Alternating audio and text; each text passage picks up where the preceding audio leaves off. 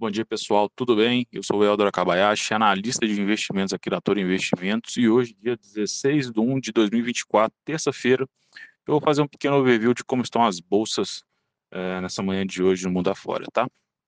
Mercado asiático, as bolsas por lá operam no campo negativo, Nikkei uma queda de 0,79. Lembrando que a bolsa japonesa tem operado e, feito rompimentos de máximas históricas aí nos últimos dias, mas hoje opera no campo negativo com uma queda de 0,79.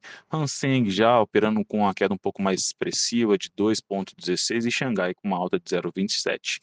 Olhando para a Europa, pessoal, lembrando, tá? A China a gente não teve muitos dados aqui para justificar isso, eu vou explicar um pouquinho mais à frente, que pode ser um sentimento de mercado no geral que tem jogado essas bolsas para baixo, tá? Na Europa, a inflação, o consumidor em dezembro da Alemanha atingiu uma alta aí de 3,7, né? Meio ponto acima da última leitura, mas dentro das expectativas dos analistas.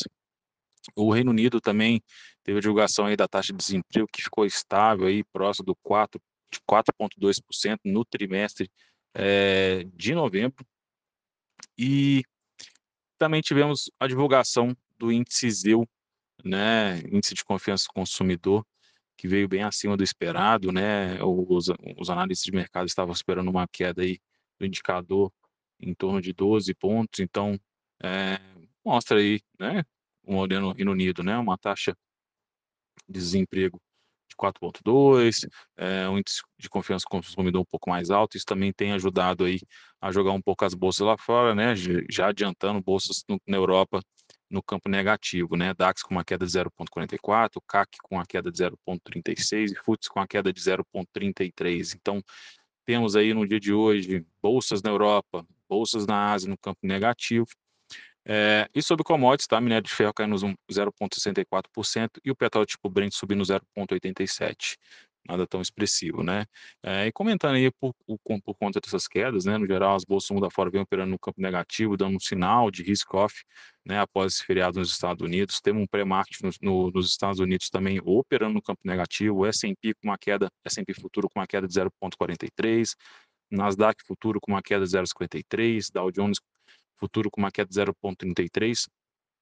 E é, mais um fator que ajuda né, a dar esse sinal de, de risk-off, né, os treasuries nos Estados Unidos, os treasuries de 10 anos operando com uma alta de 1,57, novamente a patamares acima de 4% ao ano.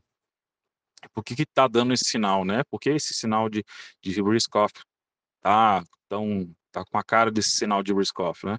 É, a gente olhar aí, é, euro perdendo é, para frente ao dólar, ien perdendo frente ao dólar, e a gente tem esse dólar, né, o dólar index, como principal fonte, né, para a gente ficar de olho é, sobre a força do dólar, subindo 0,52, voltando para casa 103,16. É, olhando aí Brasil, né, vamos pegar uma moeda aqui semelhante à nossa, aqui do América Latina, é, peso mexicano perdendo para frente ao dólar, é, 0,87. É, puxar aqui também, né, olhando o dólar no Brasil, nesse primeiro momento também, Brasil, dólar futuro subindo 0,72%, então, no geral, né, dá uma cara aí de bolsas para baixo, é, treasuries é, nos Estados Unidos em alta e uma valorização um pouco mais forte aí para dólar, dando esse sinalzinho de, de risk-off, de, de risk-off do mercado. É, daqui a pouco a gente vai ter balanços do Goldman Sachs e do Morgan Stanley, que dependendo de como vier os resultados, pode trazer algum tipo de volatilidade, né? Esses resultados vão vir antes da abertura do mercado americano. É, e olhando para o Brasil, o que a gente teve de dado foi o crescimento do setor de serviços, né? Que a última leitura foi uma queda de 0,6 para novembro, veio para uma alta de 0,4. É, sobre calendário econômico hoje, a gente, o que a gente tem mais importante seria o discurso do Waller, membro do Fed, a uma hora da tarde. E olhando aqui para o Brasil, não está diferente do que está acontecendo no, nas bolsas do mundo afora, né? A gente for olhar agora, é, índice futuro no Brasil com uma queda de 0,92% de volta na casa dos 131 e 400 pontos, né? Como eu havia comentado, o dólar futuro também operando no campo positivo, com uma alta de 0,70, na casa de 4,905. É, e olhando para juros futuros, né, nossos juros futuros também operando no campo positivo, bem acompanhado aí com movimentação dos treasuries lá fora, né, um, uma alta dos juros no, no, mercado americano. Então, olhando juros aí para vencimentos todos para é, o mesmo mês, é, DIF 26 com uma alta de 0,57, DIF, DIF 31 com uma alta de 0,58% e DIF 33 com uma alta de 0,48%.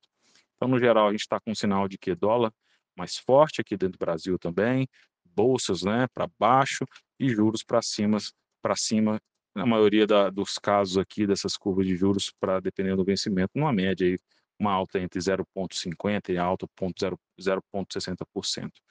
É, por enquanto, essas foram as notícias do dia de hoje. Aparentemente dá uma cara de um, de um risk-off de mercado. É, vamos ver como vão sair esses dados aí do Morgan Stanley, Goldman Sachs, esperar a abertura do mercado americano para ver se o mercado é, segue nesse teor um pouco mais é, contra risco, né? Mas é, a volta do, do feriado nos Estados Unidos realmente tem mostrado essa, essa, essa, esse teor, né? Contra, contra risco. E vamos ver o que o mercado vai falar sobre o discurso do Waller. Vamos ver o que o Waller vai falar uma hora da tarde. Isso pode talvez, né, trazer um pouco mais de um pouco mais dependendo de como for, né, o discurso trazer um pouco mais de calma para o mercado, talvez o mercado é, diminua essas quedas, né? Mas é isso, pessoal. É, um ótimo dia, uma ótima terça-feira e conte sempre com a Um abraço.